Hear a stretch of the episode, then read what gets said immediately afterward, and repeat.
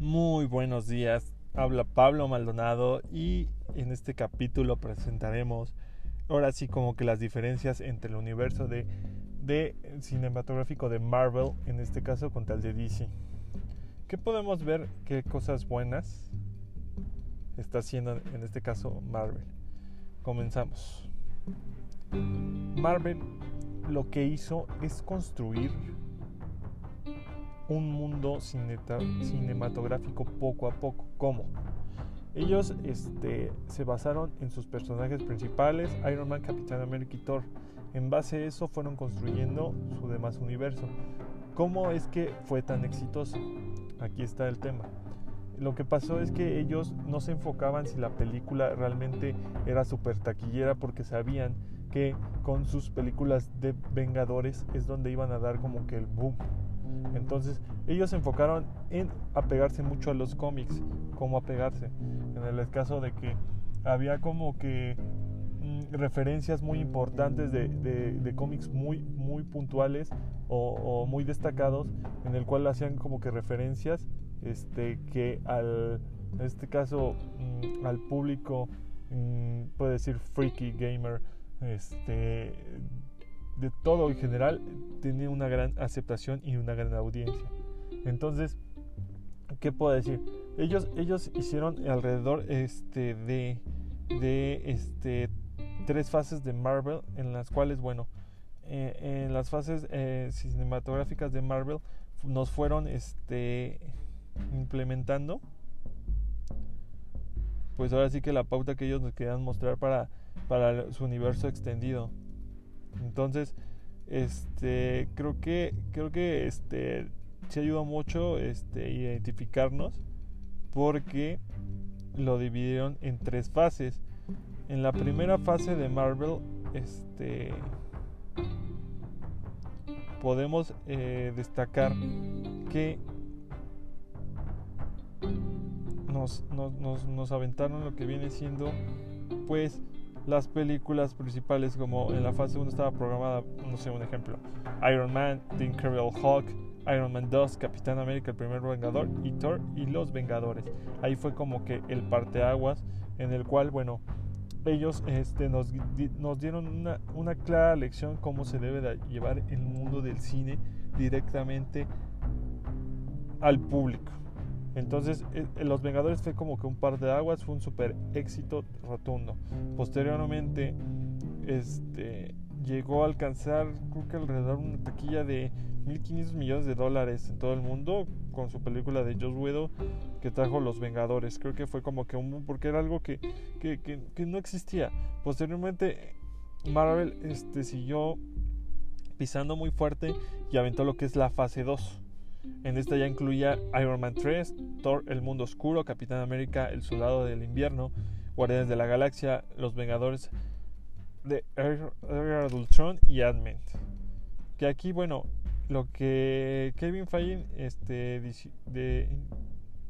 quiso introducir fue a personajes nuevos como Ant-Man y los Guardianes de la Galaxia para poder complementar en este caso su fase 3 que para mí pues los Vengadores de la sí fue una buena película, pero la verdad no fue algo como, como digamos, este, tan, tan boom, porque esto, esto es como que era una piececita de, todo un rompecabezas, entonces poco a poco lo iban armando.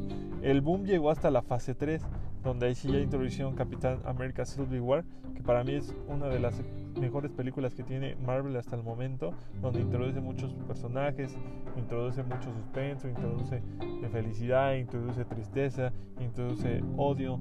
Entonces, creo que generar todos estos sentimientos hace que las personas se identifiquen mucho. Posteriormente llegó Doctor Strange, que también fue una película para mí muy muy buena, Guardianes de la Galaxia 2, Spider-Man Homecoming, que para mí Spider-Man siempre ha sido como que de los de los hits de, de superhéroes que, que, mucha gente se identifica porque es de los héroes que más, más este, es del agrado del público. Posteriormente llegó Ragnarok, Pantera Negra, Vengadores, Guerra del Infinito, que, que, que hay que acabar eh, aquí Vengadores de Guerra del Infinito. También nos mostró que no siempre ganan los superhéroes. Entonces, eso eso generó algo en el público que no se lo esperaba. Por eso tuvo un tremendo éxito profundo. Y entonces, ¿cómo lo hicieron? O sea, Vengadores Guerras del Infinito lo dividieron, este, lo que viene siendo dos partes, para, en este caso, explicar por qué primero pierden nuestros superhéroes favoritos. Posteriormente sale Ant-Man y la avispa, que es al mismo tiempo de Vengadores Guerra del Infinito, se está sucediendo. Después nos introducen a Capitán Marvel, que es como un spin-off, para introducirnos a ese personaje y decirnos por qué sale en el universo cinematográfico de Marvel. Posteriormente sale la mejor película que han tenido hasta el momento y que es algo irrepetible, insuperable, Vengadores Endgame. Esta película rompió taquilla porque aquí no nos introdujo toda la frustración y tristeza de haber perdido como siempre hay esperanza, como siempre, siempre, siempre, siempre debes de tener fe. En este caso, fue un boom tremendo porque claramente introducen a todos los personajes, son como escenas épicas. Llega un momento en donde, mm, donde creo que para mí quedó más marcado, no sé si se identifique, cuando Capitán América levanta el martillo, es como boom, boom, porque nosotros desde películas anteriores ya sabíamos que era digno Capitán América, pero nada más quedaba como referencia así de si lo levantó o no lo levantó. Entonces imagínense pelear contra el poderoso Thanos con, todos los sentimientos encontrados en el momento ideal fue algo súper perfecto. Más que también le dieron un cierre súper épico a Iron Man sacrificarse por la humanidad fue algo que, que, totalmente nadie se lo esperaba, nadie, nadie se lo esperaba. Entonces, hasta el momento creo que, que hizo muy bien ahí este Vengadores de Endgame porque este nos, nos mostró que los superiores también pueden perder y ganar. Posteriormente de esa misma fase para cerrar el broche salió Spider-Man lejos de casa, donde ya nos explica los sucesos que pasaron en Endgame, cuánto tiempo, ahorita la vida ya sin Tony Stark, que cómo afectó en este caso al mundo donde está situado, el universo donde está situado Marvel, las consecuencias de haber alterado lo que es el tiempo y el espacio. Posteriormente ahorita, bueno, vamos a hablar lo que es DC por qué no ha tenido un éxito profundo. Lo que pasa que a diferencia de Marvel, Marvel eh, supo, supo controlar los contratos más que nada con, sus, con sus actores principales. ¿Qué le afectó a DC? DC le afectó que no fuera tan lineal porque por ejemplo me sale primero Superman este el hombre de acero luego me sale Batman contra Superman luego Wonder Woman y luego me lanzan Liga de la Justicia o sea quisieron compartir con Marvel cuando Marvel ya tenía un mundo construido.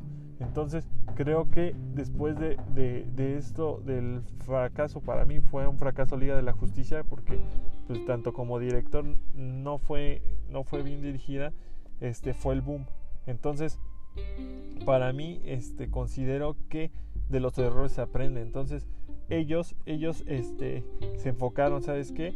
Este, hicimos mal, contratamos un director que pensamos que nos iba a dar mucho porque lo había dado todo en Marvel, pero realmente en DC no dio el ancho. Entonces creo que regresaron a las bases que le funcionaron con Zack Snyder y eso es muy bueno, tener, tener una cabeza bien clara de un megaproyecto. O sea, ahí, nos dio a entender que, que, no hay que lanzar nada de las películas por tratar de competir. O sea, DC va, tiene que lanzar primero bien, bien, bien, bien su universo, cómo lo quiere, a dónde quiere llegar, qué es lo que está haciendo. Ahorita que Marvel ya acabó de, sus tres fases, que, que no ha anunciado nada, pues es cuando empieza la rivalidad. O sea, la verdad ahorita tiene una expectativa muy alta de DC y viene con todo para derrumbar, en este caso, la gran productora que viene siendo Disney. Warner ahorita está pisando muy fuerte, muy, muy, muy fuerte, eh, recontratando actores, este, haciendo más estabilidad en su proyecto. Que eso, que eso, que eso es buenísimo. Buenísimo. Y ahorita, ¿qué pasó? Que cuando anunciaron lo de Zack Snyder, el Snyder Cut, que este, van a introducir a la Liga de la Justicia, van a hacer el Flashpoint, entonces que el Flashpoint va a reiniciar el, universo de, de, DC y que ahí vamos a ver como que diferentes multiversos de donde sale Batman este, en diferentes etapas, o sea, va a estar muy padre porque van a introducir todo el universo que crearon de DC desde que éramos pequeños, desde antes de existir, nos van a introducir ciertos personajes, entonces eso nos va a dar como un punto de inflexión muy favorable. ¿Qué, ¿Qué pasa? ¿Qué pasa con Marvel? En este caso con Disney Studios a ver esta situación. Lo que pasa es que Disney lo que hace es que toma tu idea y mejora el producto. Entonces, al ver la respuesta, la gran, la gran audiencia que tuvo DC con el Snyder Code, que iba a abrir el multiverso, que de DC este, la tiene todo en este caso para, para volver al trono, pues ¿qué hace Marvel? Pum, lanza, lanza este, a uno de sus actores y dice que Spider-Man 3 va a ser el abierto para el multiverso y que van a salir este, más Spider-Man. Entonces, creo que, creo que es buena la competencia. Creo que, creo que que eso hace este, la calidad y eso hace que mejore el uno del otro. Creo que, que es importante que subsistan los dos. ¿Por qué? Porque si, si no tienes competencia, no vas a saber en qué le estás fallando y tú vas a creer que todo lo haces bien. Entonces cuando pasa esta situación, ¿qué pasa? Que Marvel se da cuenta que todo lo bueno que está haciendo DC, ellos también lo pueden tomar y todavía lo pueden hacer aún más bueno el producto de calidad. Entonces, es a lo que quería llegar este enfoque y creo que eso es como recomendaciones. O sea, aquí lo que ayuda siempre a, crecer cualquier tipo de, de, de, empresa, de ambiente, de lo que sea, es la competencia sana. Creo que, creo que las dos deben de coexistir. DC debe de tener su universo, tanto como Marvel, porque, porque al fin y al cabo creo que el público es lo que necesita, tener, tener una gran variedad de, de selección de películas para escoger, o sea, no, no limitarse, no limitarse. Y eso creo que, creo que es buenísimo. La verdad es buenísimo, buenísimo. Y, y, para mí tiene, o sea, muchos puntos favorables. Entonces, eh, por, por ejemplo, ahorita en este episodio, pues ya hablamos como que la controversia, cómo chocaron. Y posteriormente en, en un nuevo episodio ya estaremos hablando con, con más exactitud, fechas, este, cómo, cómo, cómo es la nueva programación tanto de Marvel como DC y de antemano pues, pues agradezco mucho, mucho este, que, que me escuchen y espero que les guste. Muchas gracias.